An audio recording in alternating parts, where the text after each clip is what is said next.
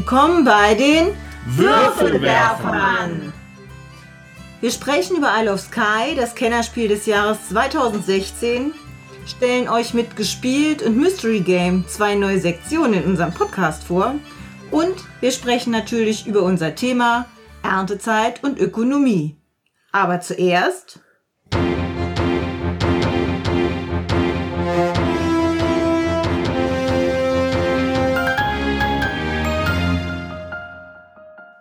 Willkommen bei einer neuen Sektion in unserem Podcast. Und zwar möchten wir in Zukunft regelmäßig über die Spiele sprechen, die wir so in den letzten Wochen, seit wir uns das letzte Mal gehört haben, gespielt haben. Und vielleicht auch, wie sie zu unserem Thema passen. Wie sieht's denn aus bei euch? Wie war denn eure Spieleaktivität in den letzten Wochen? Also wir waren ja in der Jugendherberge und da haben wir ja Monster My Neighbor gespielt. Ein sehr schönes kleines Kartenspiel ich glaube, das haben wir letztes Jahr auf der Messe gekauft, ne? Ja, das ist von einem koreanischen Verlag.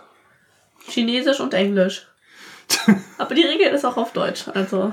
Ja, also die Regeln sind sehr eingängig, die sind auf Englisch äh, da aufgedruckt und ähm, kurz vor dem Spiel müssen wir noch mal kurz die Karten durchgehen, damit die Svea auch weiß, was draufsteht, weil in der fünften Klasse ist das ja mit dem Englisch noch nicht ganz so gut. Aber dann klappt das auch ganz gut und das ist eins ihrer Lieblingsspiele. Und da die Svea heute nicht da ist, denke ich, verschieben wir die richtige Vorstellung dann auf ein anderes Mal. Das können wir gerne verschieben. Ist auf jeden Fall ein schönes kleines Kartenspiel. So ein bisschen in der Komplexität und Machart, finde ich, erinnert es mich an Love Letter, auch wenn es ein bisschen länger dauert. Ja. Andreas, was hast du denn so zuletzt mal gespielt? Hm, also, äh, im letzten Monat äh, da habe ich mich sehr viel mit X-Wing tatsächlich beschäftigt. Hm, oh, das ist eine tolle Idee. äh, ja, ich bin da, ja, äh, ich bin, ich bin da manchmal ein, ein recht, recht schwaches Individuum und ich habe mir, glaube ich, ein bisschen viel X-Wing-Sachen gekauft jetzt in dem letzten Monat. Oh. äh, ich bin, da, bin halt eingestiegen eingestiegen mit der Schmugglerfraktion. Ne? Also es gibt halt das Imperium, die Rebellen und dann gab es dann halt jetzt auch mal die Scum und Villainy und mein Kumpel hat halt so ziemlich alles für Imperium und Rebellen, aber hat halt die Finger gelassen von, von den Schmugglern und da habe ich mich dann jetzt ein bisschen mit beschäftigt und äh, ja, äh, es ist halt weiterhin fantastisch. Ich weiß jetzt nicht, äh, wie sinnig das ist, jetzt hier über ähm, Armeelisten oder sowas zu sprechen, aber falls die Hörer sowas hören wollen, können die das mal in den Kommentaren schreiben. Dann kann ich da sicherlich in Zukunft noch mal fünf Minuten drauf verwenden. fünf nur? Ja, ich will ja nicht alle in, in, in irgendwie ins Koma reden. So. Aber ja, der Andreas hat ja dem letzten erzählt, dass er eher mal, wenn er mal so ein Spiel hat, das dann halt auch echt ausgiebig spielt, während wir hier immer so sehr viel unterschiedliche Sachen spielen. Und bei Andreas kann man immer auch in die Tiefe fragen und äh, komplexe Fragestellungen und äh, Details und so weiter in Erfahrung bringen. Sicher jetzt auch von X-Wing und zuvor von Imperial Assault, was du ja durchgespielt hast. Genau. Da ist er der Experte. Ja, wir sind gerade noch dran, ne? Also wir sind. Bald geht's weiter. Müssen wir mal Erfahrungen austauschen. Aber wenn ich mal wieder bei euch bin, dann ich bringe einfach mal meine, meine, meine Flotte mit. Dann müssen wir auch mal X-Wing spielen. Einfach mal so. Ja, sehr schön. Ja. So, und dann, also ich habe halt Isle of Sky gespielt, klar. Ne? Mhm, ich bin da ja fleißig, da sprechen wir später von. Ähm, äh, erwähnenswert ist vielleicht nur, dass ich eine, ich hatte eine Pen-and-Paper-Runde. Uh, Nö, langer Zeit. System? Äh, da haben wir Cthulhu 50s gespielt. Kennst du das? Nee, 50s? Also, also Cthulhu halt, ne? Nur mhm. halt in einem 50er-Jahres-Setting. Also gibt es auch einen speziellen Quellenband für. Die Regeln sind halt nicht, glaube ich, wahnsinnig unterschiedlich, aber die manche Fähigkeiten auf dem, auf dem Sheet sind halt eher 50s als 20s so, ne? Das so. bringst du mal mit, ne? ähm, tatsächlich, also müsste ich dann den Magnus mitbringen, weil der hat, das hat die Runde geleitet. Das war auch nur ein, ein One-Off, ne? Das, weil wir hatten unsere Rollenspielgruppe, wir haben ja momentan nicht mehr so viel Zeit. Deswegen haben wir jetzt dann, verlagern wir uns mehr so auf One-Offs, also halt quasi einen Abend mal was spielen. Mhm. Und da hatten wir dann, ein, hat der Magnus eine schöne Geschichte uns präsentiert, äh, wo wir dann im äh, Gefolge von ähm, kennst du den Regisseur Ed Wood? Ed Wood hieß der so? Ja, sicher. Genau. Und Plan 9 from Outer Space, Klassiker. Genau, und wir waren halt äh, das Filmteam von Ed Wood. und äh, haben dann da äh, halt ein Cthulhu-eskes Abenteuer erlebt, was im Endeffekt damit geendet hat, dass ich Bela Lugosi mit einer Weltraum-Schrotflinte abgeknallt habe. Lustig. Ich muss sagen, Ed Wood gilt äh, wohl anerkanntestermaßen als der mieseste Regisseur aller Zeiten. Und ich glaube, er hat mehr goldene Zitronen gesammelt als, äh, was könnte man da vergleichen, als unsere Tochter Gummibärchen pro Woche ist. Ja, äh, aber das war halt wirklich ein ganz, ganz, ganz lustiger Abend. Erfrischend, weil, also ich hatte Cthulhu zu dem Zeitpunkt noch nie gespielt, nur davon gehört. Mhm. Wobei wir dann tatsächlich halt, das, es ging halt jetzt weniger um den Abstieg in, in den Wahnsinn oder um das Elend der Welt, sondern wir hatten einfach, vor allem auch Magnus hatte einfach viel Spaß mit dem Szenario. Ne? Und äh, ja, wie gesagt, Bela Lugosi habe ich dann im Endeffekt aus Versehen mit einer Alien-Schrotflinte umgeballert. Aus Versehen, ja. ja. Dabei belassen. Das, das, war, das war lustig. Ich, äh, ich freue mich, wenn wir das vielleicht mal wieder auf die Beine kriegen. Wäre schön. Ja. Ja, und ich war noch äh, beim Spieletreff in Siegen und habe da auch nochmal Murano gespielt, was ja auch ein Worker Placement Spiel mit einem Glücksanteil ist, was mir ganz gut gefallen hat. Und vorher hatten wir auch nochmal Agricola, die Einsteigerversion, also diese Familienversion ausprobiert. Ja, und da finde ich immer, merkt man, wenn man ein Spiel lange nicht gespielt hat, dass man immer wieder ganz von vorne anfängt. Das ist dann doch häufig bedauerlich. Also mhm. da äh, bewundere ich dich auch, dass du das dann schaffst, an diesem einen Spiel immer so lange dran zu bleiben. Wir sind irgendwie immer sehr unstet. Also wenn das ein cooles Spiel ist, ne, so wie Imperial Assault, dann ist es eigentlich ganz einfach, man braucht nur die Zeit. Tatsächlich macht Imperial Assault ja, ja, eigentlich auch erst Spaß, wenn du es einfach fünfmal gespielt hast, weil sich das ja fortsetzt. So. Das ist einfach ein anderer Ansatz dann, ne? Ja. So kampagnenartige Spiele. Ja. Ja, das stimmt. Na, also wir haben jetzt auch ähm, Arcadia, Arcadia Quest hatten wir auch noch mal gespielt zwischendurch so zum Thema Kampagne und ähm, ja, da hatten wir das erste Abenteuer noch mal, glaube ich, irgendwie das zweite oder dritte Mal schon und das zweite, äh, die äh, zweite Quest dann auch. Da sollten wir dann auch mal weiterspielen. Aber dann wechseln auch die Mist Mitspieler. Mitspieler? Jutta hat wohl verloren. Nein, das wollte ich gar nicht sagen. Die Mitspieler. Und dann fängst du halt jedes Mal doch wieder von vorne an. Das ist dann irgendwie auch ein bisschen, ähm, ja, wie soll ich sagen, lästig. Ja. Da habe ich halt den Vorteil, dass ich halt mich ja wöchentlich mit meinem Kumpel treffe. Äh, das sind nur wir beide, quasi für X-Wing und für Imperial Assault und äh, da, da, da bleibt es dann mit der Konstanz auch irgendwie im Rahmen. Das ist dann schon ganz gut.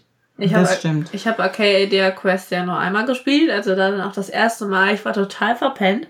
Saß da so am Tisch wie so, äh, wie so ein nasser Sack irgendwie. Aber ich wollte halt mit, unbedingt mitspielen statt schlafen gehen und ja, das habe ich dann auch gemacht. Es hat mir sehr gut gefallen. Ja, es kam wieder gut an. Es ist halt so ein Dungeon Crawler mit relativ einfachen Regeln. Es war viel zu lesen, aber eigentlich sind sie relativ einfach äh, nachher verstanden. Aber man spielt halt nicht kooperativ, man spielt gegeneinander. Okay. Das ist immer schon mal schön, wenn man mit Jutta sowas spielen will, weil ein Dungeon Crawler ist dann sonst immer jetzt nicht so ihr Ding, weil es halt meistens kooperativ ist. Und Arcadia Quest, äh, ja, das hat echt was. Also freue ich mich auch, das weiter zu spielen. Die Miniaturen sind auch sehr schön. Oh ja, also, die sind süß. Ja. Die können wir auch mal anmalen. Wenn alte dunkle Dinge nicht so komplex ist, dann haben wir gestern noch ein Spiel gespielt, das mir sehr gut gefällt. Das richtig komplex sein kann, denke ich zumindest, so nach einer Partie. Und das ist Martin Schlegels West of Africa. Hatte Jutta in Ratingen gespielt und die Liv natürlich auch, genau.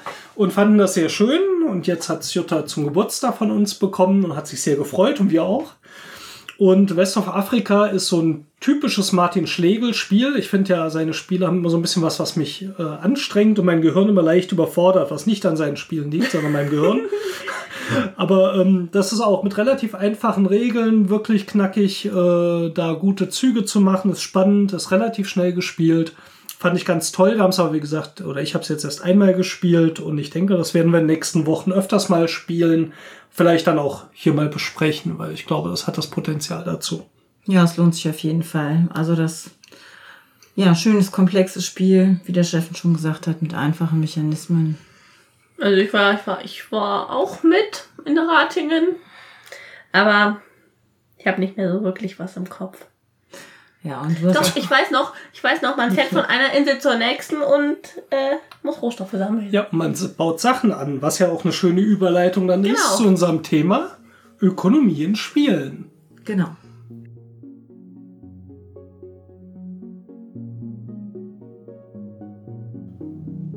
Erntezeit. Das ist kurz gesagt ein beliebtes Thema und Pfeiler in der Ökonomie von Spielen. Machen wir einen kurzen Ausflug in die Wirtschaftswissenschaften. Was ist Ökonomie? Der Duden definiert. Ökonomie. Erstens das wirtschaftliche System eines Landes. Ersetzen wir eines Landes durch eines Spiels, dann sind wir knapp davor, eine Definition zu finden, die für Spiele tauglich ist. Aber was genau ist das wirtschaftliche System in einem Spiel? Welche Spielelemente schaffen ein wirtschaftliches System in Spielen? Im Game Design definiert man vier Spielelemente, die üblicherweise in Ökonomien zu finden sind. Drains oder Abflüsse. Sie vernichten Ressourcen. Wir müssen unsere Bevölkerung jede Runde ernähren, wie in Stone Age. Konverter oder Umwandler. Sie verwandeln eine Ressource in eine andere. Die erste hört dabei auf zu existieren. Wir zahlen bei die Siedler von Katan ein Lehm und ein Holz und bauen eine Straße. Traders oder Händler. Sie tauschen eine Ressource in eine andere un, beide bleiben im System. Bei die Siedler von Katan geschieht dies zwischen den Spielern. Ich gebe dir zwei Wolle für ein Getreide und ein Holz. Nö. Und zuletzt Sources, die Quellen. Diese Elemente bringen neue Ressourcen ins Spiel. Dies kann, wie bei die Siedler von Katan, durch einen Würfelwurf geschehen, durch das Startfeld bei Monopoly oder durch die Anzahl der besetzten Planeten bei Eclipse in der Einkommensphase. Der Designer muss die Spieler mit Ressourcen versorgen. Die uns am natürlichsten erscheinende Form ist die Ernte. Das archaische Konzept der Landwirtschaft und Ernte ist der Inbegriff einer Quelle, das Entstehen lebensnotwendiger Nahrung durch Arbeit, Sonne, Wasser und einem Samenkorn, quasi aus dem Nichts. Vielleicht ist das Bild der Ernte und der Landwirtschaft deswegen in Spielen so beliebt. Es ist uns sehr vertraut und damit glaubhaft und erfüllt einen wichtigen Zweck, um die Ökonomie eines Spiels in Gang zu bringen.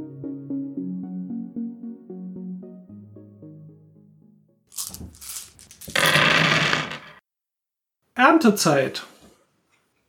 Ja, das ist ja unser Thema jetzt hier für den Podcast und ähm, es reift ja alles, sag ich jetzt mal. Woran denkt ihr denn bei Erntezeit?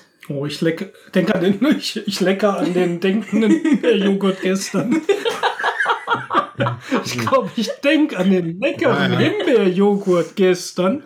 Ich, Den ich lecke an dem denkenden Du Joghurt. leckst nicht an meinen Himbeerjoghurt. So. Kannst die Tomaten haben. Nein, wir hatten gestern tatsächlich eine riesen äh, Schale ähm, Himbeeren aus dem eigenen Garten und haben dadurch äh, davon Himbeerjoghurt gemacht. Und da musste ich jetzt dran denken. Mal ganz durcheinander. Ja. Das heißt, es hat ihm gut ja. geschmeckt, würde ich mal so interpretieren. Ja, das war auch echt lecker. Also. Ja. Jutta ist sonst ja immer super aktiv im Garten. Dieses Jahr hatten wir ein bisschen weniger, weil wir so viel Baustelle hier noch haben. Wir haben ja hier wegen dem Hagelschaden noch unsere Häuser so halb kaputt. Und deswegen ist der Garten so ein bisschen Mitleidenschaft gezogen. Sonst hatten wir noch mehr angebaut. Aber auch diesmal haben wir echt ein paar leckere Sachen. Wir haben zum Beispiel auch Kräuterbutter gemacht. Äh, jetzt die Tage mit Kräutern aus dem eigenen Garten. Und haben damit Kräuterbaguette gemacht. Sehr lecker auch. Wir haben eine ganze Schüssel Tomaten, ne? Kannst auch was abhaben, Andreas. Äh, danke. Ja, ich mag, also ich mag Himbeeren nicht, weil da die Kerne drin sind. Tomaten sind ganz geil, aber ja, bis wir uns mal wieder sehen, dann sind die auch schon oll. Das stimmt, aber wir haben auch Himbeermarmelade gemacht. Also einen Teil der Himbeeren haben wir schon direkt zur Himbeermarmelade verarbeitet und den anderen Teil der Himbeeren, der ist dann halt ins Joghurt gewandert. Aber wir haben, also ich meine, ich finde das im Garten ja immer schön, äh, wenn was wächst, wenn ich da nicht viel tun muss, außer ernten. Und das ist bei den Beeren halt in der Regel der Fall. Die schneidest du einmal runter und dann wächst das wieder und dann kannst du wieder ernten. Ne? Und Heidelbeeren hatten wir dieses Jahr auch schöne. Ja, also, und die Weintrauben hängen rappelvoll. Oh ja, die kommen auch noch. Stimmt. Wir haben so schöne Muscatella-Weintrauben. Das ist lecker. Trauben. Wer kennt sie nicht? Wie bitte? Wer kennt sie Wer nicht? kennt sie nicht? Ja, also ich als äh, Städter und Pötter, ich denke halt bei Erntezeit immer größtenteils ans Heuschnupfen. Sehr schön. Äh, ich habe, also wir haben zwar sowas wie eine Art von Garten, ja, wird aber primär zum Grillen genutzt. Ähm, aber mir schwebt immer mal so vor, ich würde gerne so, ne, ich koche ja ganz gerne, ich würde gerne immer so frische Kräuter, hätte, die hätte ich gerne immer parat. Hm. Aber äh, keine Ahnung, ich glaube, ich, glaub, ich hatte einmal so, so einmal so ein äh, Koriander angepflanzt und das war dann so riesig. Das war dann ein bisschen zu viel des Guten. Aber Kann ich den Tipp geben? Abschneiden. Dann schneidest du ab und frierst ihn einfach in Wasser ein. Falls ihr eine Tiefkühltruhe habt, natürlich. Sonst wird das schwierig. Okay. In Wasser. Dann hast man leckere, dezent, äh, leckere, äh, pikante äh, äh, Koriander-Eiswürfel. Genau, die machst du in die Cola. Ja. Nee, aber du kannst dann einfach, wenn du irgendwas kochst, ein Curry oder sowas machst, äh, so ein thailändisches, was ich bei dir mal jetzt so annehmen würde, da schmeißt du die dann einfach rein und das hält für geschmacklich als auf jeden Fall auch frisch und das bisschen Wasser verdampft natürlich dann. Ne? Okay, muss, mal, muss ich auch mal wieder machen dann, ja. Die Würfelkocher. ich gerade sagen, willkommen bei Ja. äh, Servicestunde Würfelwerfer. Der heimische Garten. Genau, vielleicht können wir es mal beim WDR anbringen. Die sollen uns mal Ja, ein bisschen regionalen Bezug noch und dann. Ja. Auf jeden Fall hatte ich, als ich in der WG gewohnt hatte, auch noch, ähm, das war ja auch in der Innenstadt, und da hatten wir Basilikum auf dem Fenster und da knallte echt die Sonne drauf. Also das kann ich dir für die Bude auch empfehlen. Basilikum auf der Fensterbank. Das einzig fiese ist, dass man dann in der Regel auch Blattläuse kriegt. Das ist dann nicht so schön. Also da muss man wirklich aufpassen, dass äh, in der Wohnung. Ne, draußen erledigt sich das mit den Blattläusen. Du musst ja einfach ein paar Ameisen halten. Ne? Sind die auch Marienskäfer? Ähm, egal. Ich glaube, wir kommen ein bisschen von. Marienkäfer ist gut, ja, die fressen die Blattläuse. Ja, Thema Ernte, okay, das war jetzt so im Echten, aber wie findet ihr so Thema Ernte in Spielen? Findet ihr das cool, wenn man was erntet? Ich finde Ernte ganz schlimm. Ich mag überhaupt keine Erntespiele irgendwie. Also Echt? nicht, dass die Erntespiele schlecht wären oder so, aber also wenn ich jetzt die äh, Entscheidung habe zwischen einem Star Wars Spiel oder einem Erntespiel, ne? Also da muss man gar nicht mehr überlegen. Also, nee. Ja, ich meinte jetzt gar nicht so als ganzes Spiel, aber so dieses Gefühl, was ich bei Ernte mag in Spielen, ist, wenn du irgend sowas kriegst. Also, weißt du, West of Afrika zum Beispiel, du legst deine äh, Marker dorthin und dann wächst da Zuckerrohr und dann wird das verschifft und du kriegst irgendwie was. Ich finde das immer schön. Man, So stinklangweilig. man erntet ja auch auf unterschiedliche Art und Weise. Ne? Man kann ja in diesen, ähm, gibt ja ausgesprochene Erntespiele jetzt wie Agricola, wo klar ist, dann äh, wächst da was, wenn man da was anbaut. Das ist ja auch tatsächlich genau so beschrieben.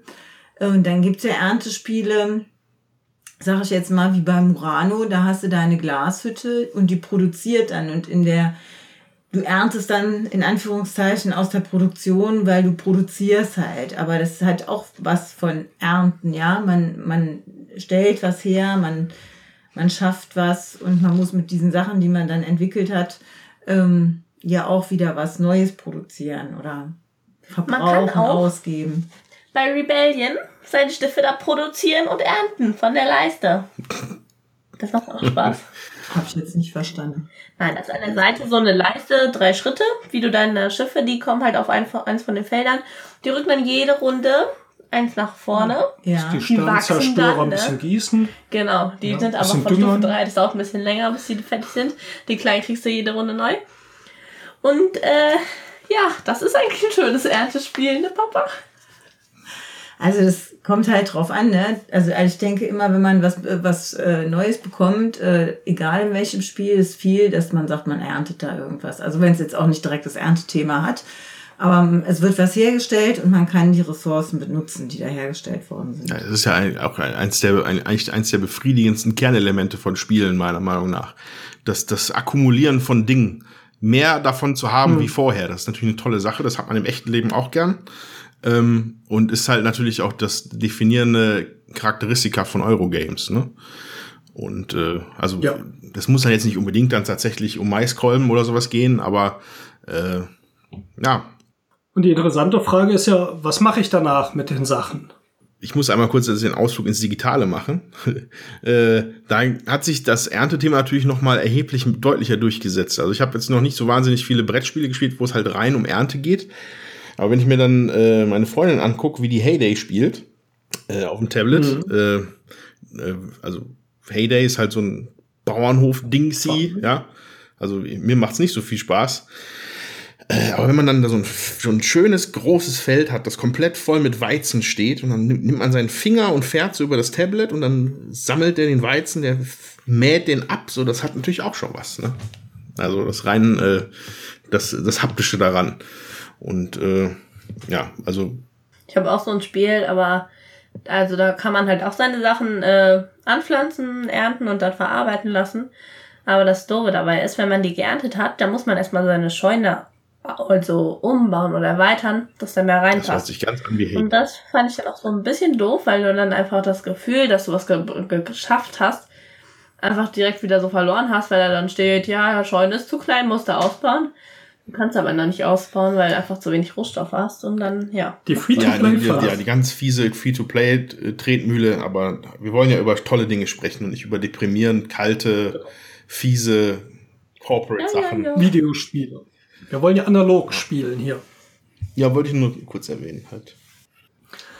Ja, Ernte ist natürlich jetzt eine Sache, aber was macht man eigentlich dann mit den geernteten Rohstoffen in den Spielen? Da können wir ja noch mal einen Blick drauf werfen. Unter Wirtschaften verstehen die Wirtschaftswissenschaften ein planmäßiges und effizientes Entscheiden über knappe Ressourcen für eine bestmögliche Bedürfnisbefriedigung. Und welche schönere Bedürfnisbefriedigung gibt es, als knappe Ressourcen in Siegpunkte zu verwandeln? Hier gilt das ökonomische Prinzip, das, etwas umformuliert auf die Spielersicht, folgendermaßen lautet. Das ökonomische Prinzip in Spielen bezeichnet die Annahme, dass Spieler aufgrund der Knappheit der Ressourcen bei ihrem wirtschaftlichen Handeln die eingesetzten Mittel mit dem Ergebnis ins Verhältnis setzen und nach den gegebenen Spielregeln und Siegbedingungen zweckrational eine Nutzen- oder Gewinnmaximierung anstreben. Der Sieger ist in vielen Spielen derjenige, der diese Aufgabe am effizientesten erledigt. In den Wirtschaftswissenschaften wird Effizienz als Quotient zwischen Ergebnis und Aufwand definiert. Effizienz gleich Ergebnis pro Aufwand. Das ist oft die grundlegende Tätigkeit eines Spielers. Die Einschätzung, welches der effizienteste Weg zum Erreichen des Ergebnisses der gestellten Aufgabe ist. Unter diesem Aspekt haben fast alle Spiele eine ökonomische Komponente. Selbst Partyspiele wie zum Beispiel Codenames besitzen diesen Aspekt. Wie kann ich mit einem fixen Aufwand, Wort und Zahl, den größtmöglichen Ertrag, erratene Begriffe erreichen? Genug der Theorie. Warum aber begeben wir uns in unserer spärlichen Freizeit in die Rolle eines wirtschaftenden Menschen? Reicht uns die Knappheit nicht, die uns im täglichen Leben begleitet? Es scheint Teil des paradoxen Wesens von Spielen zu sein, dass wir uns im Spiel an Dingen erfreuen, die wir im echten Leben lieber vermeiden möchten. Edward Castronova ist ein Ökonom, der die Ökonomie im Online-Rollenspiel untersucht. Er stellt fest, Schockierenderweise ist die Knappheit das, was die virtuellen Welten so spaßig macht. wie bei vielen anderen Punkten sind auch hier unsere Präferenzen im Spiel genau umgekehrt als in der echten Welt. Genauso wie wir Hindernisse im Leben ablehnen, empfinden wir sie als Bereicherung im Spiel. Genauso wie wir Knappheit im echten Leben als unangenehme Einschränkung empfinden, so sehr mögen und brauchen wir sie für ein spannendes Spiel. Und das muss nicht mal ein Mangelspiel sein. Fast jedes Spiel hat eine Beschränkung, die im Spiel Spielspaß bringt. Selbst bei Crazy Words oder Scrabble ist der Mangel an Buchstaben das, was uns den Spaß im Spiel bringt. Wir suchen und finden Lösungen für Probleme. Das gefällt uns in Spielen. Wir treffen spannende Entscheidungen und sehen, wie unsere Lösungsansätze funktionieren. Diese Tätigkeit in sich macht uns oder zumindest uns Spielern Freude.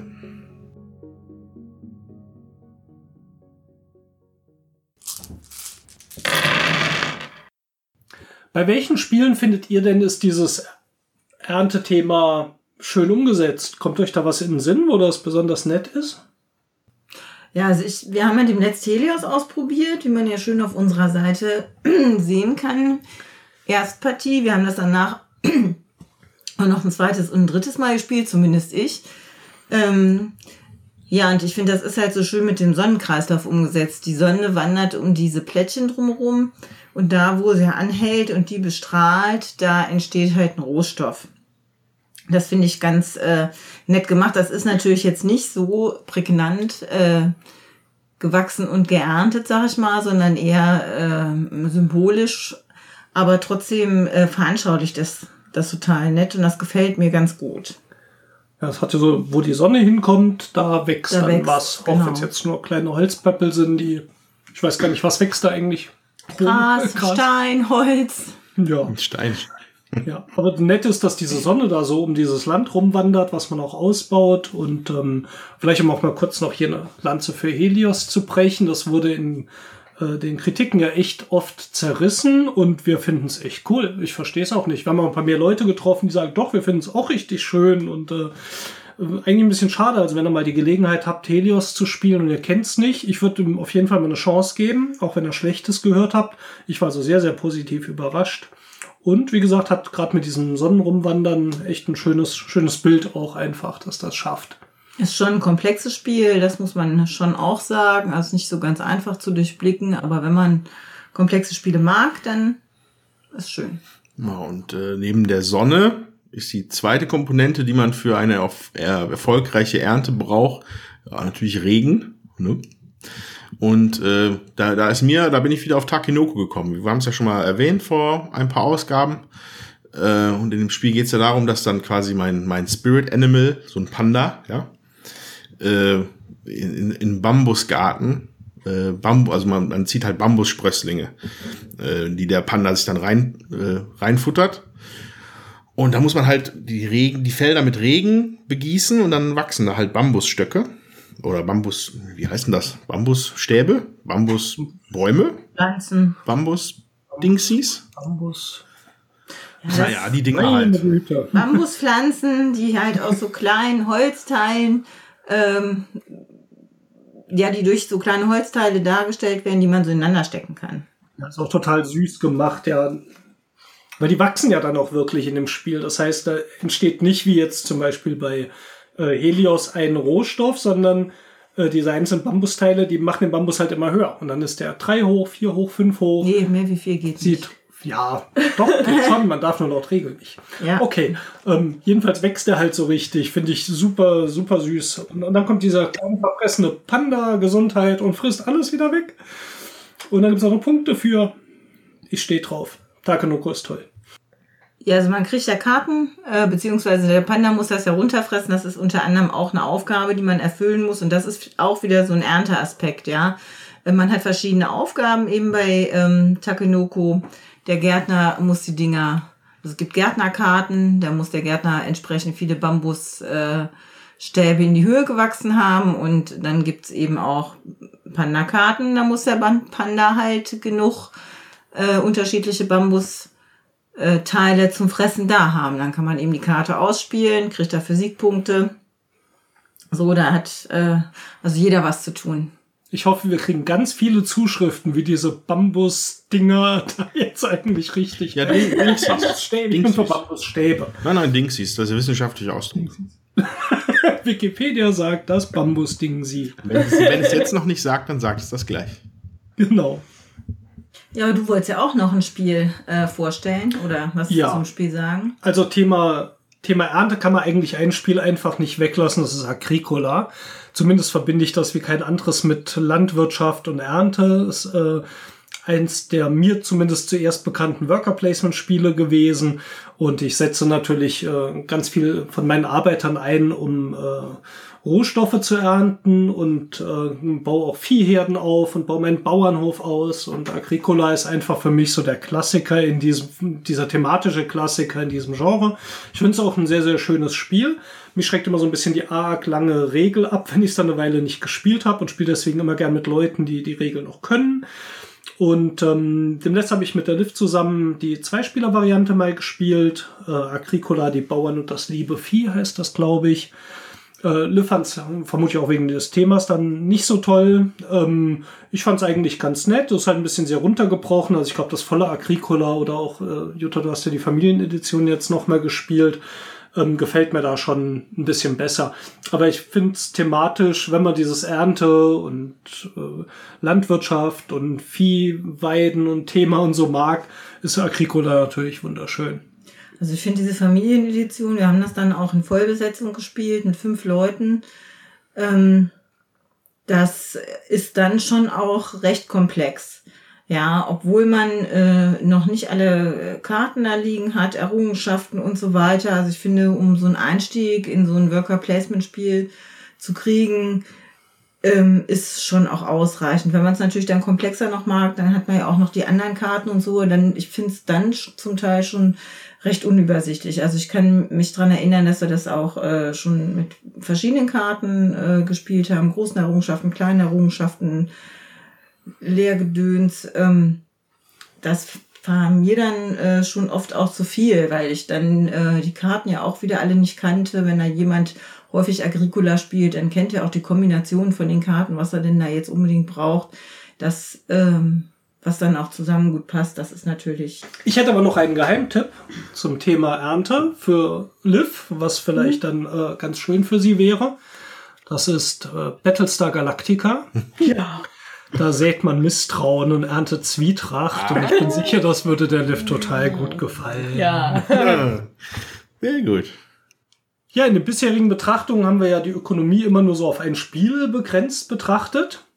Jetzt wollen wir im dritten Teil unseres Reports nochmal den Blickwinkel ein bisschen über den Tellerrand oder besser die Siegpunktleiste herausheben und mal weiterschauen. Ökonomie in Spielen. Ökonomie betrachtet sowohl komplexe Volkswirtschaften als auch einzelne Marktteilnehmer.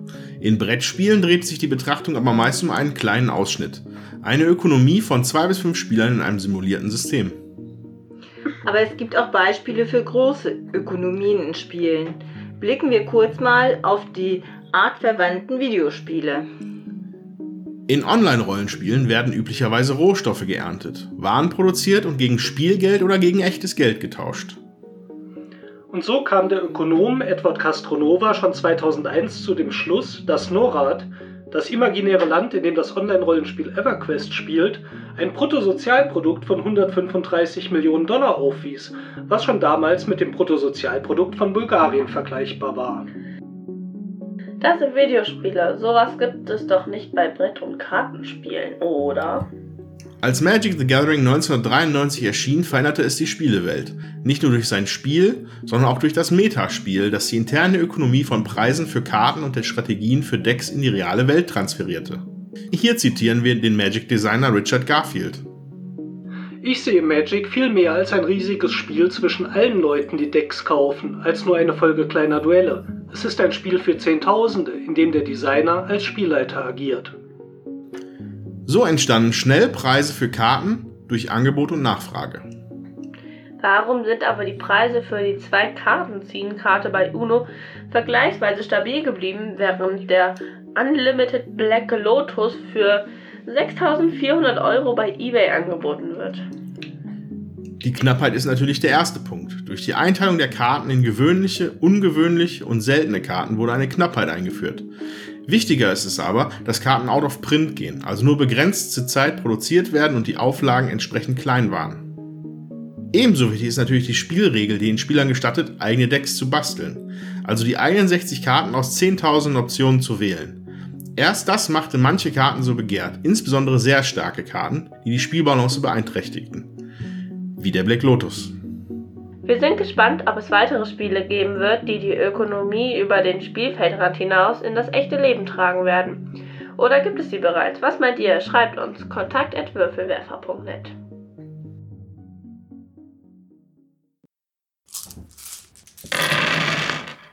Wunderbar. Messer essen! Woo! Juhu. Wir reden über die Messe in Essen. Falls ihr euch schon wundert, so als Zuhörer, wir haben uns eigentlich entschieden, dass wir kein Messe-Preview für Essen machen, weil das andere so toll schon äh, anbieten im Internet. Das findet auf ganz vielen Seiten.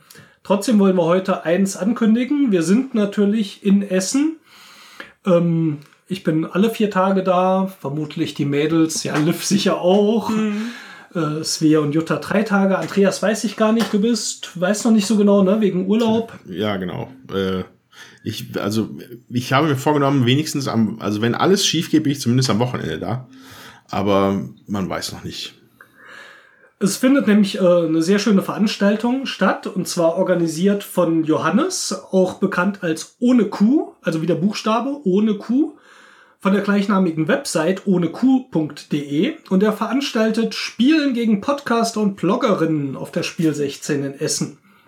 Und das Schöne daran ist, ihr könnt uns dort treffen und ihr könnt gegen uns spielen. Äh, zusammen, also es wird immer zwei Teams geben, nämlich die Podcaster und die Blogger gegen die Hörer und Leser und dann spielen wir gegeneinander. Und da sind dabei die Bretterwisser, Brettspielpoesie, der Blog, Hashimitenfürst Podcast, Insert Moin, Puerto Partida, Spiele Podcast, Spielkult, Stilles Kämmerchen und die Würfelwerfer. Und der März verlangt, der März verlangt, pff, Der März Verlag, der gibt uns extra einen Raum dafür. Das Ganze findet statt. Schreibt es euch in eure Kalender. Wir posten es auch nochmal auf der Website. Am Donnerstag, den 13.10. um 16 Uhr im Raum M der Messe Essen. Also, wenn ihr in Essen seid, kommt doch vorbei. Wir freuen uns, euch kennenzulernen und euch bei Codenames abzuziehen, hoffentlich. Ihr könnt aber natürlich auch Spiele mitbringen, die ihr vielleicht gerade neu gekauft habt, die ihr ausprobieren möchtet, ne? Vielleicht auch ein paar coole so. Und dann, ja, dann freue ich mich schon. Ja, und am besten schaut da gleich mal noch bei www.ohneq, also die fünf Buchstaben O-H-N-E-Q.de. Und dort findet ihr die Meldung äh, des Johannes im Original. Schon mal herzlichen Dank für die ganze Organisation und wir freuen uns, euch dort zu sehen. Ja, wir werden heute das Spiel Isle of Sky besprechen und äh, ich werde mal kurz das Spiel erklären.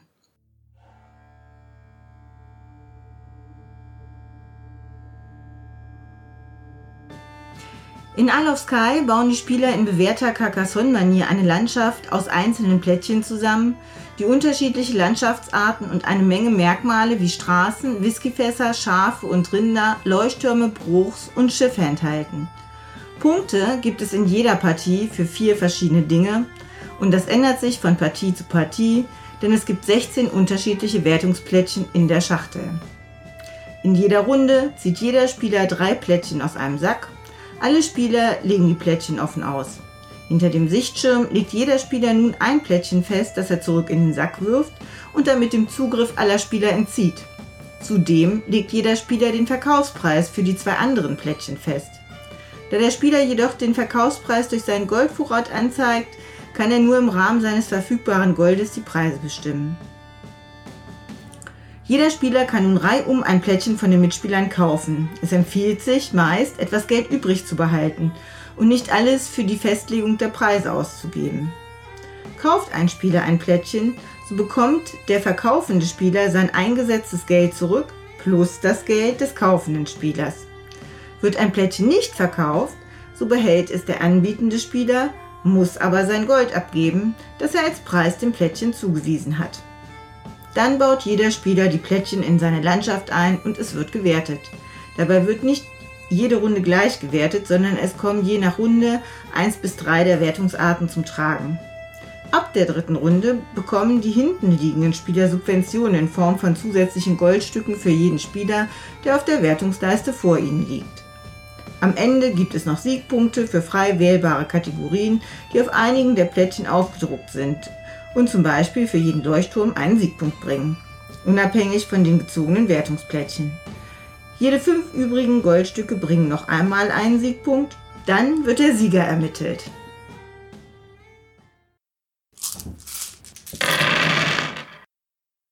Ja, wir haben das jetzt ähm, dreimal gespielt in der Besetzung zu dritt und Andreas, ihr habt es auch ein paar Mal gespielt? Ich habe es zweimal mit dreien gespielt und jetzt am Wochenende mit äh, fünfen.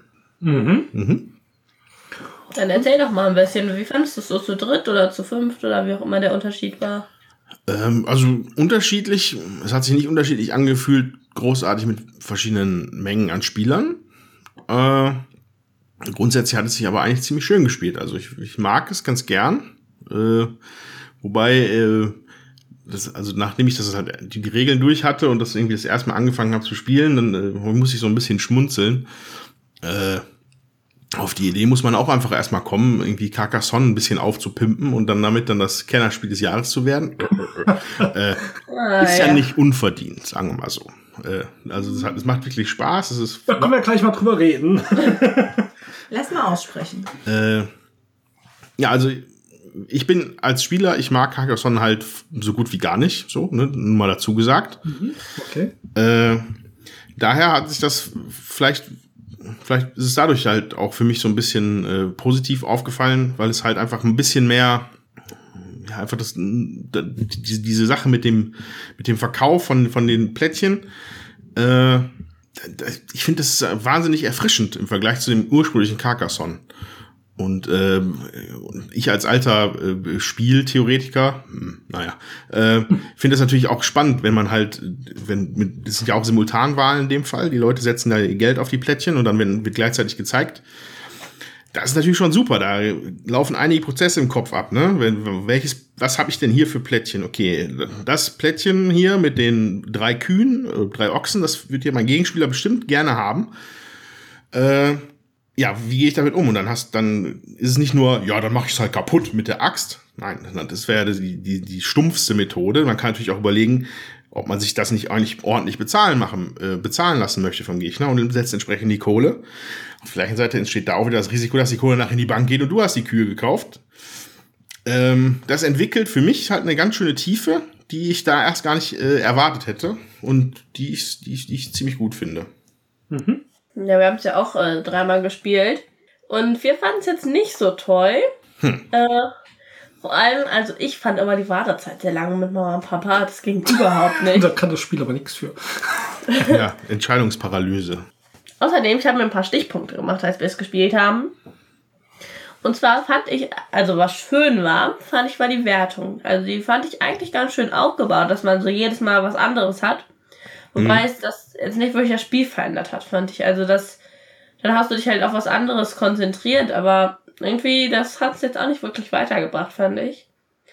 So, da muss man natürlich viel gucken bei den anderen, was haben die so, was lasse ich denen, was will ich äh, halt, wie der Andrea schon gesagt hat, für viel Geld verkaufen. Was mache ich lieber direkt weg, weil es einfach zu viele Punkte gibt für den anderen. Äh, da haben auch ein Papa sich übrigens immer sehr drüber beschwert. Der Papa mit seiner Brille. So, ich habe da eigentlich kein Problem mit. Ich bin da relativ schnell fertig. Und ja. Ja, ich würde gerade mal einhaken auf äh, diesen Mechanismus, dieses Blättchen aus dem Spiel zu nehmen. Ich finde, das ist so ein äh, Mechanismus, der für mich andere Sachen, die in dem Spiel stark sind, nämlich diese Ökonomie, der, was verlange ich als Preis für diese Plättchen, irgendwie ziemlich äh, brutal niedermacht. Und das ist zum Beispiel ein Punkt, der mir in dem Spiel überhaupt nicht gefällt ähm, ist dieses Vernichten der Plättchen, weil ich, ähm, ich habe da jetzt nicht die super spannende Entscheidung, ob ich da jetzt einen hohen Preis für nehme. Das hängt auch oft davon ab, was ich gerade an Geld habe, ob es natürlich bei mir reinpasst. Und ich äh, nehme Plättchen aus dem Spiel, was mich vor allen Dingen auch oft in der Folgerunde stört. Es kommen manchmal einfach die Plättchen nicht mehr, die dann eigentlich für eine Wertung nötig sind.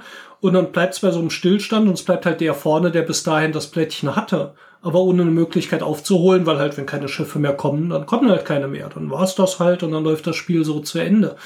Und ähm, das fand ich zum Beispiel einen ziemlich schwachen Punkt in diesem Spiel, hat mir nicht gut gefallen.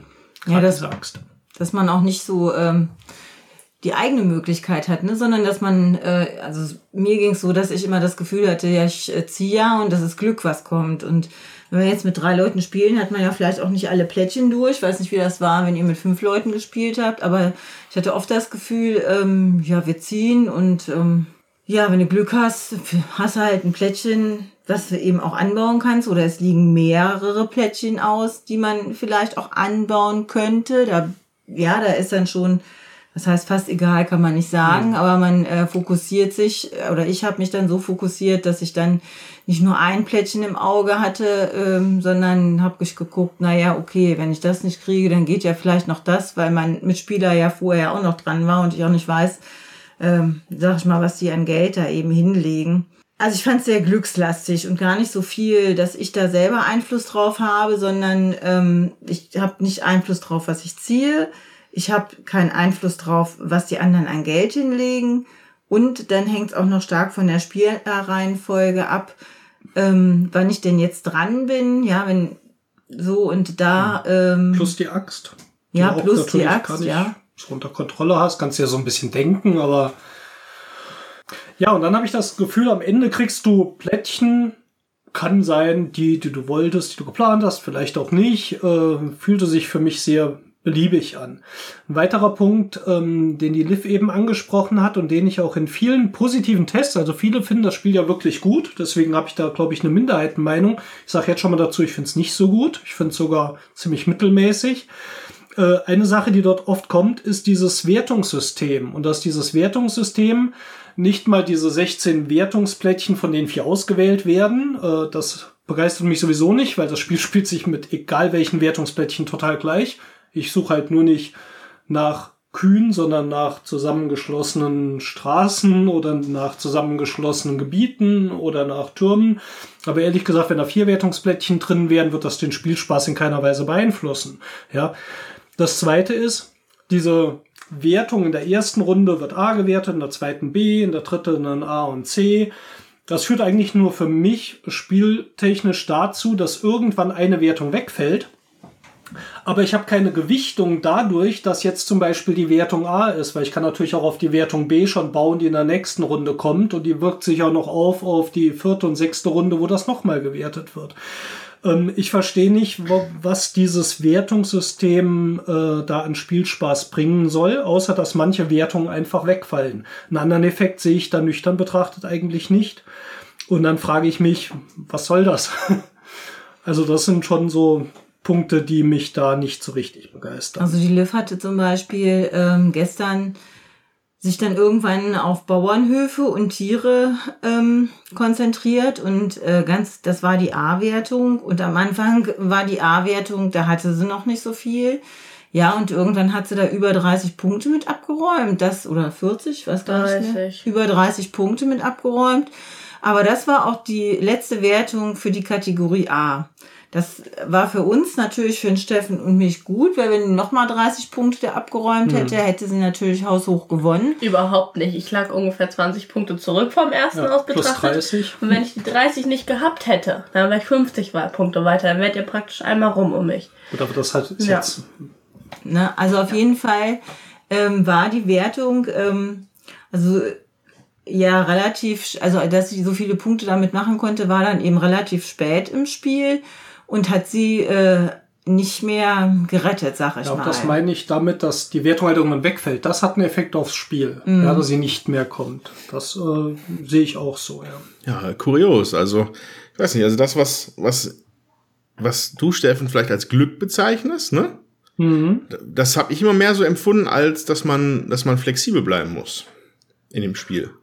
Ja, aber doch durch, auch dadurch, dass eine gewisse Beliebigkeit herrscht. Ich muss doch das nehmen, was es gibt. Ich mache das Beste draus. Ja, das äh, heißt ja irgendwo, der Einfluss von mir ist relativ gering und ich bastel halt irgendwas draus. Und für mich fühlte sich das dann auch so an, dass äh, ich meine Sachen halt so hinbastel von dem, was übrig bleibt. Das erwarte ich mir aber, ich glaube, muss man jetzt auch noch mal eins dazu sagen. Wir reden über das Kennerspiel des Jahres. Ich glaube, das Spiel käme bei mir einen Tick besser weg, wenn wir nicht darüber sprechen würden, dass Kennerspiel des Jahres ist. Das mag ein bisschen unfair sein, aber ist das für ein Kennerspiel des Jahres denn schön, dass ich halt damit arbeite, was irgendwie am Ende relativ gefühlt zufällig bei mir übrig bleibt? Also bei dir kam das anders an?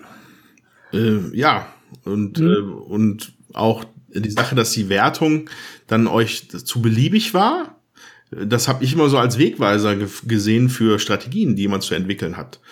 Ähm, weiß nicht, ob da also. Du meinst jetzt die, Wertung, die vier Wertungsplättchen, genau, genau, die ausgewählt genau. sind? Oder? Genau. Hm? Äh, das habe ich schon auch so gesehen, aber das hat für mich das Spiel trotzdem nicht verändert, ja. Also ich habe manchmal dann schon geguckt, was liegt denn da? Ja, dann gucke ich mal, dass ich jetzt schon anfange, für eine spätere Wertung zu sammeln, damit ich dann da wenigstens mal äh, was kriege, wenn ich in den ersten beiden Wertungsrunden schon äh, nicht viel Punkte mache. Aber letztendlich ähm, hat mich das trotzdem nicht weitergebracht. Ja, dann habe ich halt diese Runde diese Plättchen gesammelt, anstatt andere. Also ich fühlte mich von dem Spiel eher gespielt, als dass ich selber das Gefühl hatte, ich habe Einfluss darauf, was ich denn irgendwie machen kann. Ja, also ich, man plöttert da irgendwie vor sich hin und auch diese Flexibilität, sag ich mal. Ja, wenn ich jetzt zum Beispiel äh, Five Tribes spiele, muss ich auch eine gewisse Flexibilität immer im Kopf behalten und ähm, gucken, boah, scheiße, jetzt hat er mir meinen, meinen Zug da weggemacht, weil er die Männchen da umverteilt hat, ja, und dann muss ich gucken, dass ich noch einen anderen Zug kriege. Und da ist es erst so, dass wirklich fast ganz zum Schluss ähm, wirklich nur noch ein oder zwei äh, Züge dann vielleicht möglich sind und sich das dann erledigt, ja. Und hier habe ich immer das Gefühl, es gibt eigentlich nur einen Zug, den ich, ähm, sag ich mal, machen kann, weil entweder das Plättchen doof ist oder weil ich nicht genug Geld habe. Ja, es ist ganz selten mal ähm, der Fall gewesen, dass ich zwischen drei oder also bei beiden Mitspielern zwischen zwei Plättchen irgendwie unterscheiden, also äh, wählen konnte, weil ich entweder zu wenig Geld hatte oder ähm, das Plättchen einfach Murks war. Ja, also nämlich Pest Also oder Cholera. Von diesen 16 Plättchen, ich habe es mir jetzt nicht genau angeschaut, aber ich würde mal so behaupten, äh, dass die vier unterschiedliche Arten haben. Das sind Plättchen, die zu anderen Plättchen benachbart sein müssen, wie die Straßen und die Gebiete, die abgeschlossen sein müssen. Es gibt äh, diese Sammelsachen, ich brauche die meisten Schiffe, ich brauche die meisten Bruchs im Gebirge, ich brauche die meisten Türme. Äh, ich brauche vielleicht, ja gut, die Sonderwesen sind auch die meisten Schafe, aber ich glaube, so diese Kategorien, die, die fand ich gar nicht so unterschiedlich. Also für mich fühlte sich das alles irgendwie immer so, ja, wir haben jetzt eine genannt andere Siegbedingung, die aber von der Spielmechanik her eigentlich die gleiche ist wie die, die wir gerade eben auch schon mal hatten. So, das ist so mein Gefühl dabei. Ja. Ha, ist ja schön, wir sind mal richtig anderer Meinung. Also ich, gesagt, ich, bei sehe- ich sehe halt die Probleme bei Isle of Sky wenig, also wirklich nicht in dem, in dem, in diesem Beat-Ding. Mhm. Weiß ich, also vielleicht liegt es auch daran, weil ich vielleicht mit fünf Leuten gespielt habe. Ich weiß nicht. Also wenn du mit fünf Leuten spielst, dann, dann liegen äh, nach der Axt zehn Plättchen auf dem Tisch. Ne? Mhm. Jeder Spieler kann maximal eins kaufen. So, man hat ja eigentlich viel Auswahl. Zwangsläufig, da bleibt viel über. Mhm. Und, äh, und, also, und, und mich hat das halt einfach dann in dem, in dem Moment immer ein bisschen mehr dazu angetrieben, halt, ja, okay, dann muss man jetzt halt ein bisschen da anpassen. Oder man linst halt schon mal auf die übernächste Wertung. Mhm. Ähm, also diese beiden Elemente funktionieren für mich gut. Ne? Ah ja, Das- vielleicht, äh, ich kann mir vorstellen, dass, äh, was du da über die fünf Spieler ansprichst, natürlich besser funktioniert als in der Besetzung, wie wir es jetzt mit dreien äh, gespielt haben, wo das vielleicht wirklich dann was knapper ist. Ähm, falls ich, also was, wenn ich Probleme hätte mit Isle of Sky, also oder ja, hätte, habe, sind das, das sind zwei Sachen.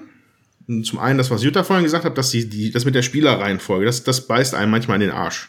Oh, entschuldigen Sie das Französisch. Äh, ähm, dass man halt, ähm, Moment, kurz überlegen, wenn man der Startspieler ist, dann darf man als erster kaufen. Ne? Genau. Ja. So, und dann hast du vielleicht gerade mal nicht die Kohle.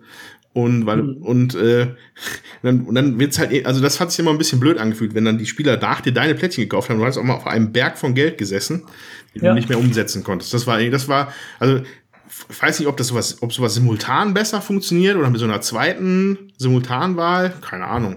Äh, aber Ja, aber ich frage mich an der Stelle doch, warum, wenn ich so einen starken Effekt für einen Startspieler habe, warum baue ich das nicht ins Spiel ein, dass ich mir den Startspielervorteil vielleicht kaufen kann? Ja, das würde sich doch echt anbieten bei Der so reichste Spiel, Schotte ist so Startspieler. ist. der reichste Warte. Schotte ist Startspieler. Der reichste Schotte ist Startspieler. So, und das zweite, was mir aufgefallen ist, dass das Spiel hat einen ganz, ganz, äh, ganz äh, starken Rubberband-Effekt. Ja, Das auf auch den wollte ich jetzt auch zu sprechen. dass halt in den späteren Runden kriegt man für jeden Spieler, der auf den Siegespunkten vor einem liegt, einen bestimmten Bet Geldbetrag. Ne? Und der wird halt tatsächlich dann bei fünf Spielern in der vorletzten oder letzten Runde enorm. Ne? Das sind dann vier, vier Goldmünzen für jeden Spieler, der vor dir ist, bist du der Letzte. Sackst du halt mal auch locker 20 Geld ein. 20 Gold oder wie auch immer Ja. das bei den Schotten heißt. Ähm, und äh, also ich fand, das war, also meine Kumpels fanden, ja, das ist ja nett, dann kommt man ja mal hinterher. Und ich dachte mir nur so, ja, aber jetzt, ich wollte euch doch gerade abhängen. jetzt, also das ist ein sehr, sehr starker äh, Rubberband-Effekt, hat mich ein bisschen an die, an den, an den blauen Schildkrötenpanzer von Mario Kart erinnert. Ja, ne, trifft immer den Führenden und dann äh, holst du auf. Ich habe auch in anderen Reviews gelesen, dass das natürlich auch eine taktische Komponente sein kann. Das will ich auch nicht ausschließen. Ich bleibe hinten, soweit ich denn da überhaupt Einfluss drauf habe, ähm, um diesen Effekt mitzunehmen. Aber wenn ich so ein Mechanismus oder sowas, äh, so, so ein eingebautes Gummiband sehe, dass die letzten Spieler nach vorne begleiten muss mit einer Unmenge an Geld, dann ist das für mich eine Krücke, weil das Spiel nicht richtig funktioniert und kein taktischer Mechanismus, der eingebaut wurde, um äh, damit eine Taktik zu verbinden. naja. Also das erinnert mich zumindest stark daran. Ähm, das ist für mich tatsächlich auch noch einer der Punkte, die ich sehr störend finde in dem Spiel. Ja. Also mir ist es negativ aufgefallen auch, ja. Ja, ich, mir auch, weil ich finde, weißt du, dann hast du gerade mal gut gespielt, dann liegst du vorne auch, ja, und dann sacken die anderen extrem viel Geld ein, um ihre Plättchen dann überteuert anzubieten. Und ähm, man selber hat ja vielleicht nur neun Geld, wenn man äh, gut gebaut hat mit seinen Whiskyfässern oder zehn Geld, die man dann jede Runde bekommen hat und wenn man vorher sein Geld eben ausgegeben hat. Und da kannst du deine Plättchen nicht so teuer anbieten. Wenn du Pech hast, kannst du noch nicht mal was ordentliches kaufen und alle anderen kaufen dir ihrs weg und dann stehst du dann halt da mit mhm. äh, ja auch nicht unbedingt äh, viel Geld, ja, und ähm, ja, du kann auch nicht, wenn in der Wertungsrunde, wenn du Pech hast, wirst du dann auch nicht überholt, weil gerade das äh, nicht gewertet wird, was äh, die anderen ähm, jetzt haben, also um dich da zu überholen. Ähm, und also was ich nur sagen wollte, halt, das ist halt auch gleichzeitig irgendwie Segen und Fluch von dem Spiel, dass du halt das, was du an Kohle hast, selber einsetzen musst, um Preise festzulegen. Das heißt, wenn du halt mhm. massiv unterlegen bist, was Kohle angeht, du kannst dir ja nicht mal so viel Kohle von den anderen abgreifen, wie du gerne vielleicht möchtest. Weil du einfach selber nicht das Potenzial hast, überhaupt solche Preise abzurufen. Ja. Und äh, ja. ja. Ab der dritten Runde schon, da kriegst du die Kohle ja dann hinterher geschmissen. Ja, wenn man nicht gerade Erster ist, ne? Klar. Ja, nee, ich meinte, wenn du kein Geld hast, bist du ja gut, kannst natürlich trotzdem Erster ja. sein. Ja, und dann gibt's am Schluss natürlich, was, äh, ja, auch diese ganzen Sonderwertungen, die du dir auch noch durch die Plättchen dazu kaufst. Äh, dann gibt's noch mal Punkte hierfür und dafür und in abgeschlossenen Gebieten noch mal doppelt. Finde ich an sich auch nicht schlecht, aber ich habe immer das Gefühl, das Spiel ist zu Ende und dann hat irgendjemand gewonnen. Hm. Ja, aber ich habe nie das Gefühl gehabt, oh, der macht aber echt clevere Züge, ich glaube, der hängt uns so richtig ab. Nö, es ist einfach, äh, am Schluss hat irgendjemand gewonnen. Also, wie gesagt, ich will es jetzt nicht zu schlecht reden, das kommt jetzt ein bisschen arg negativ rüber. Ich weiß, viele Leute mögen es und ich möchte auch keinem irgendwie jetzt äh, nahelegen, das Spiel deswegen nicht zu spielen. Vielleicht findet ihr es genauso brillant wie viele anderen.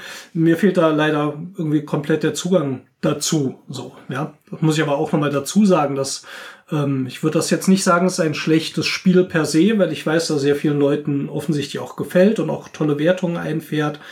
Ähm, für mich ist es das nicht. Ja, ich finde es kein gutes Spiel. Ähm, ich muss auch noch einen Punkt anschließen, den hast du am Anfang gesagt. Ist eigentlich schon ganz interessant. Auch ein bisschen bös gesagt, aber irgendwas ist schon dran. Man nimmt Carcassonne, peppt ein bisschen auf durch einen relativ cleveren Versteigerungsmechanismus und macht dann hier Kennerspiel des Jahres wo ein Time Stories und Pandemic Legacy als Konkurrenz sind, tue ich mich echt schwer mit. Nee, tue ich mich wirklich schwer ja, mit. Wollte ich extra nicht von Anfang, weil als ja. Time Stories Fanboy. Ja, aber Fanboy oder nicht, finde ich, gibt's da einfach für mich einen ähm, ganzen klaren äh, Abfall, sage ich mal, in dem, wie ich die Qualität da empfinde. Und als wir gestern, ähm, ich weiß gar nicht, ob das zeitlich überhaupt dieses Jahr in Frage gekommen wäre, dieses West of Africa gespielt haben, habe ich gesagt, ah, das finde ich auch deutlich cleverer, innovativer, fordernder, eleganter. Ähm, eleganter. Ja, ich finde es nicht elegant, dieses Guckspiel auch zu sehen, was da wo ist. Dann finde ich die Sichtschirme zu niedrig, was ein ja. relationelles Problem ist. Ich sehe ständig, wer da wo sein Zeug eigentlich hinplatziert. Wenn man nicht aufpasst, finde ich also auch von, vom Material jetzt nicht besonders toll gemacht. Ach ja, Entschuldigung, dass ich so viel darüber motze. Ich weiß, kommt ist eigentlich nicht so toll, immer so über sowas herzuziehen, aber bei Isle of Sky habe ich das jetzt einfach mal gebraucht. Das musste ich mal loswerden. Was ich noch sagen wollte ist, ähm, also ich habe zweimal gewonnen äh, und trotzdem hatte ich nicht das Gefühl, also war das kein befriedigendes Gefühl. Ja, also wenn ich ein Spiel spiele, wo ich denke, ja, das ist ja vielleicht auch Kennerspiel oder so, dann möchte ich auch das Gefühl haben, dass ich ähm, ja, dass ich da verdient gewonnen habe, also dass ich mich auch angestrengt habe dafür. Das hatte ich jetzt äh, hier nicht. Ja, also ich, das hat so eine gewisse Beliebigkeit. Es war auch alles relativ eng äh, nachher immer beisammen, weil ja relativ vieles dann auch noch gewertet wird. Aber ich hatte nicht so das Gefühl, ich habe jetzt gewonnen, weil ich gut gespielt habe. Das, ähm, ja, und das finde ich dann auch für Kennerspiel des Jahres ein bisschen mau, weil also da möchte ich dann auch eine gewisse Anstrengung haben oder dass ich doch auch äh, viel Gehirnschmalz da äh, produzieren kann und nicht, dass es sich irgendwie so dahin spielt. Also ich hätte dieses Spiel eher in der Kategorie Familienspiel ähm, eingetütet, äh, sage ich jetzt mal. Ja, und ähm, was natürlich klar, was ein bisschen tricky ist äh, mit dem Geld, aber ich meine, es steht drauf ab acht. Wohingegen Codenames, ähm, was ja Kategorie Familienspiel gewonnen hat, weil man auch sagt, ja, okay, man spielt jetzt nicht nur mit der äh, Familie, man spielt auch mit Freunden, aber da finde ich das häufig äh, viel äh, schwieriger und anstrengender, da aus den Begriffen ähm, wo, ein Wort äh, und eine Zahl zu finden, wo ich möglichst eindeutig viele Begriffe ähm, abdecke. Also das finde ich viel anspruchsvoller im Nachhinein jetzt als das. Gut, dann wissen wir natürlich jetzt nicht, die Jury hat natürlich auch gewisse Kategorien. Ähm, ja, für, für ein Familienspiel hat man sonst schon zu sehr einfachen Spielen tendiert. Finde ich das Codenames schon eher mal einen Schritt in eine ganz andere Richtung. Ähm, und ich glaube auch Kennerspiel, wir hatten ja auch mit Poom Service und ähnlichem auch immer so ein bisschen na, unsere Probleme gehabt, fanden das jetzt auch nicht immer die beste Wahl. Vielleicht liegt es auch einfach dann in diesem, also sollten wir vielleicht gar nicht zu viel über diesen Preis dann reden, ähm, weil wir die Zielsitzung der Jury dann natürlich jetzt nicht so kennen, für welche Zielgruppen das ist. Wobei, ich muss noch sagen, also zu Legacy, ne? Da finde ich es viel mehr Spielgefühl bei. Vor allem, wenn dann gesagt wird, dass man die Karte zerreißen soll.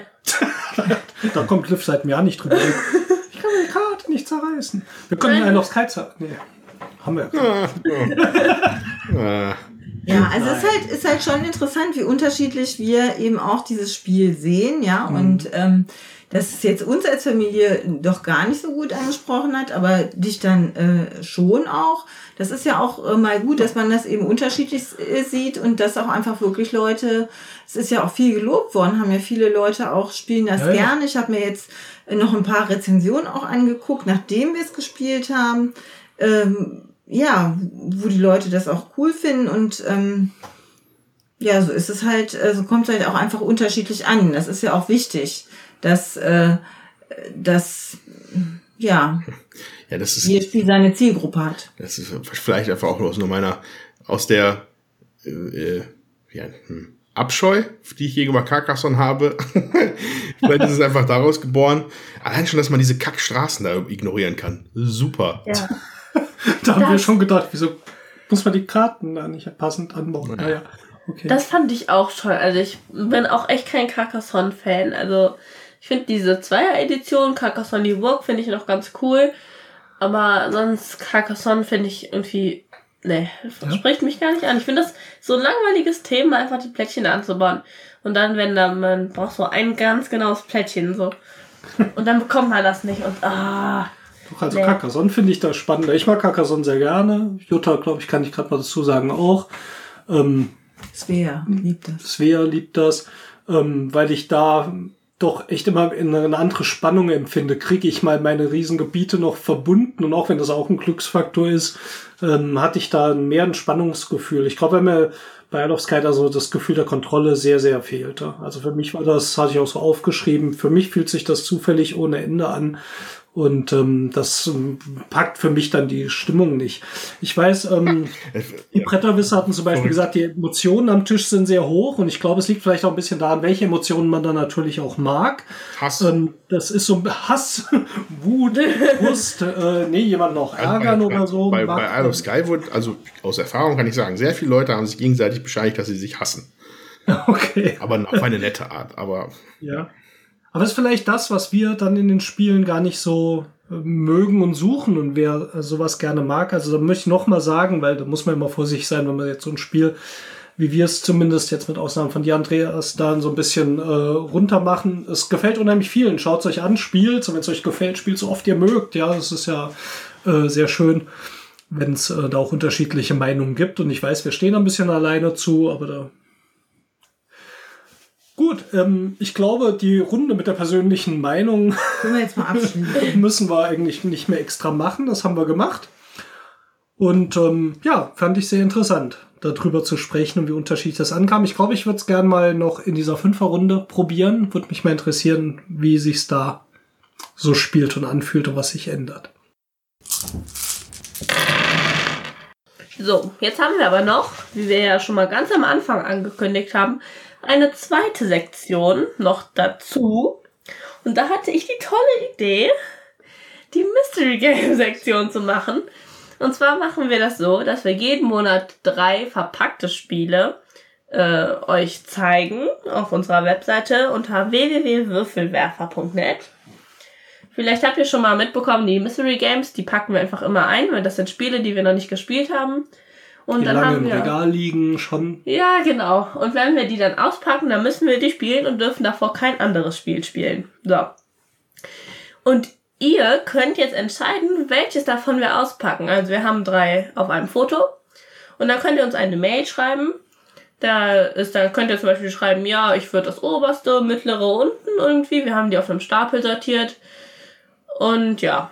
Und dann gucken wir halt, wer, also welches Spiel die Mehrheit bekommen hat, packen das aus. Auch, ich glaube, mit einem kleinen Video machen wir das. Also für das, fürs Auspacken. Dann spielen wir das ein paar Mal. Das jetzt halt nicht im Podcast oder als Video. Aber dann sagen wir euch auch noch, wie es uns gefallen hat. Und ja. Dann kommt ein neues Spiel dazu. Ja, und wir hoffen, ihr habt ein bisschen Spaß, auf unsere Website, äh, Website zu gucken und äh, ja, was mit entscheiden zu dürfen, worauf wir dann keinen Einfluss haben, was wir nicht immer unbedingt so mögen, aber das äh, haben wir ja sonst auch nicht, sag ich mal. Wenn wir diese Spiele auspacken, dann äh, entscheiden wir uns halt auch für eins und packen das dann aus und sind dann jedes Mal gespannt, was da rauskommt. Und ihr habt jetzt das Vergnügen, ähm, damit zu entscheiden. Also surft doch mal zu www.würfelwerfer.net auf die Unterseite Mystery Games und gebt dem Mystery Game eurer Wahl eure Stimme. Sucht uns was Nettes aus. Das war der große Wurf Nummer 7 zum Thema Erntezeit und Ökonomie in Spielen. Die nächste Folge erscheint zur Spiel in Essen am Messefreitag, den 14.10. mit dem Thema Halloween. Ladet's euch runter, hört's im Auto auf dem Weg zur Messe. Meldet euch doch einfach auf unserer Website zum Erhalt eines Newsletters an, dann bekommt ihr immer eine Mail, wenn ein neuer Beitrag äh, veröffentlicht wird. Zum Beispiel dieses Treffen auf der Messe in Essen, äh, Podcaster gegen unsere Hörer. Die Newsletter kommen auch nicht allzu häufig, wir machen nicht so viele Beiträge und ihr seid immer gut informiert. Ja, und äh, falls ihr uns über iTunes gefunden habt oder über iTunes hört, äh, dann gebt euch doch mal einen Ruck und gebt uns mal möglichst viele Sterne. Dann können auch andere Leute unseren Podcast finden. Das wird uns sehr freuen. Also ich finde fünf immer total cool. Die sehen so schön aus. Fünf Sterne sind Hammer. okay, dann bis zum nächsten Mal. Eure Würfelwerfer!